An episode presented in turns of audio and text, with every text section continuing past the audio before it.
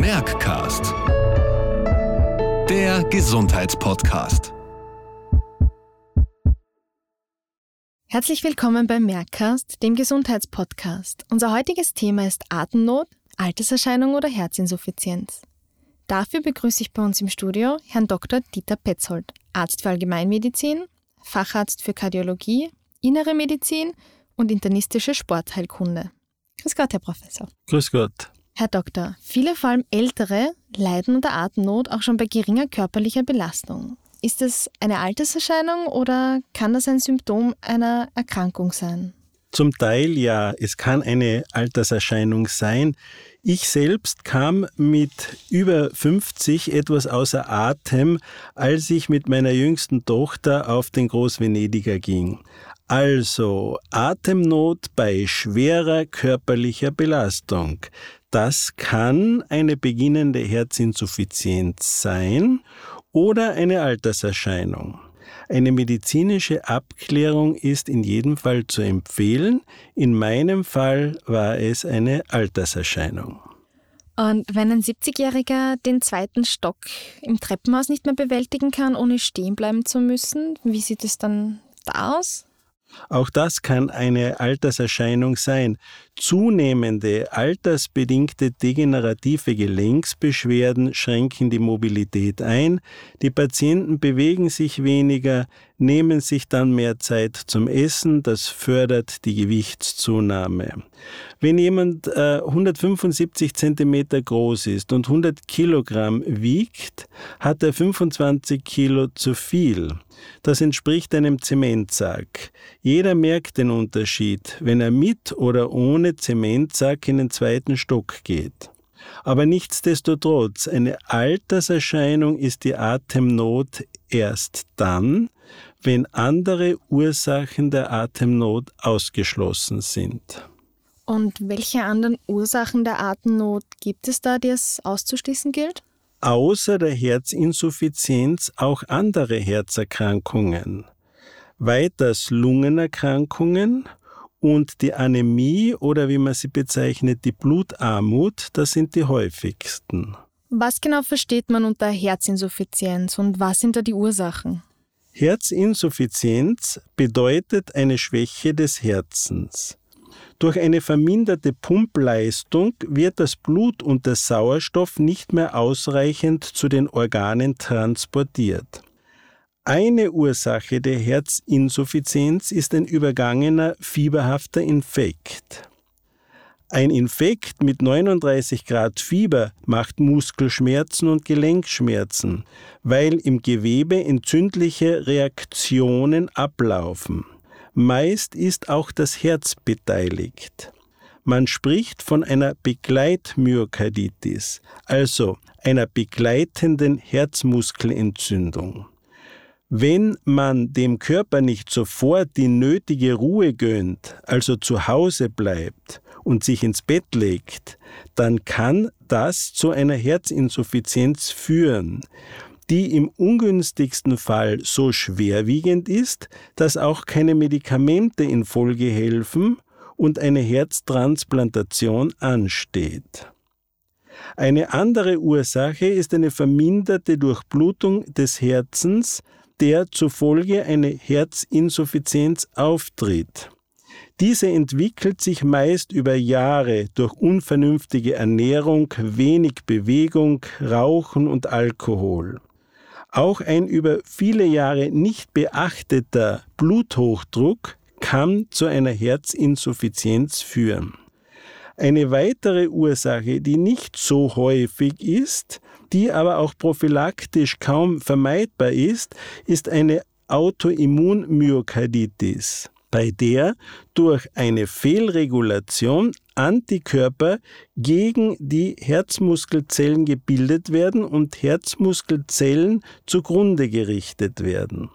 In diesem Fall muss kein fieberhafter Infekt vorangegangen sein. Es müssen auch keine Begleiterkrankungen wie Diabetes, Hypertonus oder koronare Herzerkrankung vorliegen.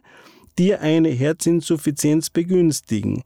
Bei der Autoimmunmyokarditis, die zur Herzinsuffizienz führen kann, macht sich als erstes Symptom Atemnot bei Anstrengung bemerkbar, zum Beispiel beim Bergaufgehen. Bei schweren Formen der Herzinsuffizienz kommt es bereits bei Gehen in der Ebene zur Atemnot. Insbesondere wenn die Erkrankung fulminant verläuft, kann es aus voller Gesundheit innerhalb weniger Tage zur Atemnot in Ruhe kommen, also Atemnot bereits beim Sitzen oder Liegen. Und wie erfolgt die Diagnose Herzinsuffizienz? Zunächst ist ein Arztbesuch erforderlich. Häufig kommen Patienten auch sehr spät, unter Umständen mit schon fortgeschrittener Herzinsuffizienz. Ich erinnere mich an eine Patientin, die im Rahmen der internistischen Durchuntersuchung vor einer Gelenksoperation eine Belastungsatemnot verneint hat.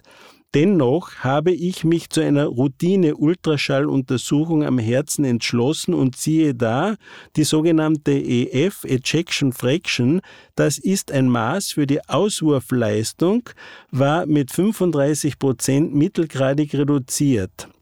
Ab 55 Prozent aufwärts ist die Ejection Fraction normal. Ich fragte die Patientin dann, ob sie sicher ist, bei körperlicher Belastung in letzter Zeit nie eine Atemnot verspürt zu haben. Und in dieser Nachanamnese erinnerte sie sich, sie konnte vor einem Monat zu Neujahrsbeginn den Neujahrswalzer nicht fertig tanzen, was ein Jahr zuvor aber kein Problem war. Sie führte das auf das zunehmende Alter zurück. In diesem Fall war es aber keine Alterserscheinung. Um das aufgrund dieser Diagnose auch erhöhte Risiko für die bevorstehende Operation äh, zu senken, wurde die Operation verschoben, die Patientin wurde zunächst medikamentös therapiert und schließlich konnte die Herzinsuffizienz nahezu geheilt werden und die Operation an der Hüfte problemlos durchgeführt werden. Die Herzinsuffizienz kommt ja häufig bei älteren Patienten vor. Es ist daher ratsam, auch einmal jährlich routinemäßig das Herz untersuchen zu lassen. Denn im Falle, dass die Diagnose noch vor den Symptomen gestellt werden kann, also in einem ganz frühen Stadium, dann sind gute Voraussetzungen für eine bestmögliche Therapie und einen bestmöglichen Therapieerfolg gegeben. Zurück zur Diagnosestellung. Neben der Ultraschalluntersuchung des Herzens wird auch ein EKG und eine Blutabnahme durchgeführt. Welche therapeutischen Konsequenzen ergeben sich jetzt für Patienten und Patientinnen aus der Diagnose Herzinsuffizienz?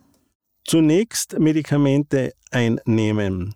Es gibt vier Substanzklassen. Die wichtigsten sind Beta-Blocker und die Gruppe der AC-Hämmer, alternativ dazu der Angiotensin-2-Blocker, gegebenenfalls in Kombination mit einem Neprilysin-Inhibitor. Zu Beginn werden diese Medikamente in niedriger Dosierung verabreicht. Die Dosissteigerung erfolgt dann über Tage und Wochen in Abhängigkeit von Kontrollen des Blutdrucks, der Herzfrequenz, des EKG des Labors und der Symptomatik der Patienten. Weitere Medikamente und medikamentöse Maßnahmen werden unterstützend eingesetzt. Es können auch zusätzliche Untersuchungen notwendig werden, wie Computertomographie am Herzen, Magnetresonanzuntersuchung, Herzkatheter, Entnahme einer Gewebsprobe aus dem Herzen, eventuell auch die Implantation eines Defibrillators. An der Spitze der Therapiepyramide stehen dann das Kunstherz und die Herztransplantation. Was sind nun die wichtigsten Punkte, die Patienten mit dieser Erkrankung verstehen sollten? Gerade zu Beginn der Therapie sind häufige Arztbesuche notwendig. Kurzfristige Therapie und Dosierungsumstellungen. Weiters tägliche Aufzeichnungen des Blutdrucks, der Herzfrequenz und des Körpergewichts, verbunden mit Verhaltensmaßnahmen, wenn Grenzwerte unter- oder überschritten werden. Der Patient sollte stets den letzten Arztbrief und Verordnungsplan auch zu Hause verfügbar haben, besonders wenn es im Falle einer akuten Verschlechterung der Herzinsuffizienz erforderlich wird, eine internistische Akutaufnahme aufzusuchen. Wie kann man jetzt als Arzt oder als behandelnder Arzt die Änderung der Medikamentendosierung und Verhaltensmaßnahmen gut dem Patienten vermitteln oder mit dem Patienten umsetzen?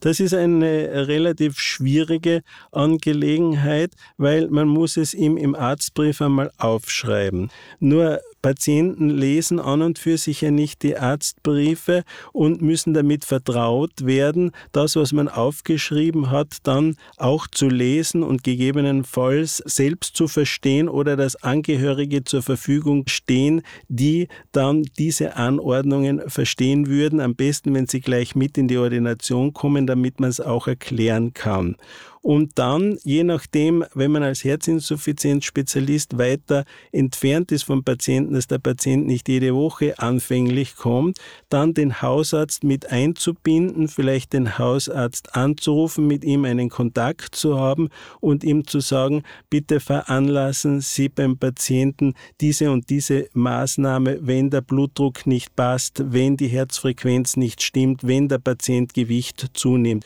Also je mehr hier daran mitarbeiten, umso besser ist auf jeden Fall der Erfolg. Jetzt haben Sie von Erfolg gesprochen. Wie ist denn die Prognose der Herzinsuffizienz? Vor 20 Jahren überlebten Patienten mit Herzinsuffizienz nach Diagnosestellung nur eineinhalb bis zwei Jahre. So konnte es in einer großen Studie der Framingham-Studie gezeigt werden. Durch die medikamentöse Therapie, wie sie seit der Jahrtausendwende, also seit 20 Jahren zur Verfügung steht, kann die sogenannte Dreijahressterblichkeit von 70 Prozent auf 20 Prozent reduziert werden. Aber nur dann, wenn dem Patienten die optimale Herzinsuffizienztherapie zukommt und die umfassende Adhärenz gegeben ist, sonst nämlich nicht. Und Adhärenz bedeutet, dass der Patient die Therapieanweisung des Arztes zeitgerecht entgegennehmen kann, verstehen kann und auch umsetzen kann. Das heißt, verstehe ich das richtig, dass sich Adhärenz, also Therapietreue des Patienten, auszahlt für den Patienten? Das ist das Um und Auf und zahlt sich für den Patienten in jedem Fall aus. Muss der Patient denn dann die einmal verordnete Therapie für immer nehmen? Das kann sein, es ist aber auch möglich, infolge eine reduzierte Therapie, also weniger Medikamente zu nehmen. Und im bestmöglichen Fall, das ist aber eher selten, kann es auch sein, dass nach zwei bis drei Jahren die gesamte Therapie abgesetzt werden kann. Diesbezüglich möchte ich über einen 48-jährigen Patienten berichten, der eine schwere postinfektiöse Herzinsuffizienz hatte, die in kurzer Zeit so schwerwiegend verlaufen ist, dass man bereits eine Herztransplantation als einzige Möglichkeit angedacht hat. Die Herzinsuffizienz hat aber auf die Medikamente gut angesprochen. Und nach einem Jahr normalisierte sich unter der optimalen Therapie die Herzleistung, die dann ein weiteres Jahr stabil blieb weswegen über das darauffolgende dritte Jahr die Medikamente langsam in der Dosierung reduziert wurden und schließlich bei erhaltener normaler Herzleistung auch die Medikamente wieder abgesetzt werden konnte. Damit ist eine völlige Heilung der Herzinsuffizienz gelungen. Man spricht von einer sogenannten Restitutio ad integrum. Herr Dr. Petzold, gibt es noch etwas, das Sie den Patienten und Ärzten draußen zum Thema Herzinsuffizienz mitgeben wollen?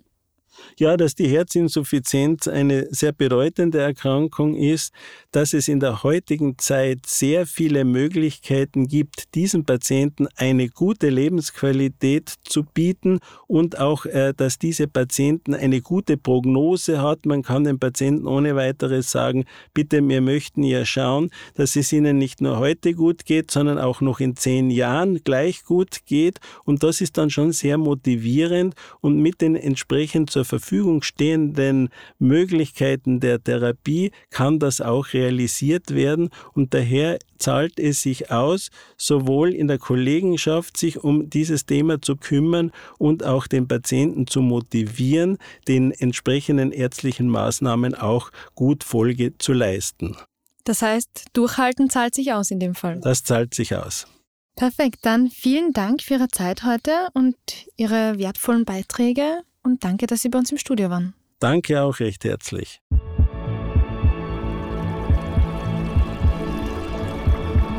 Merckcast. Der Gesundheitspodcast.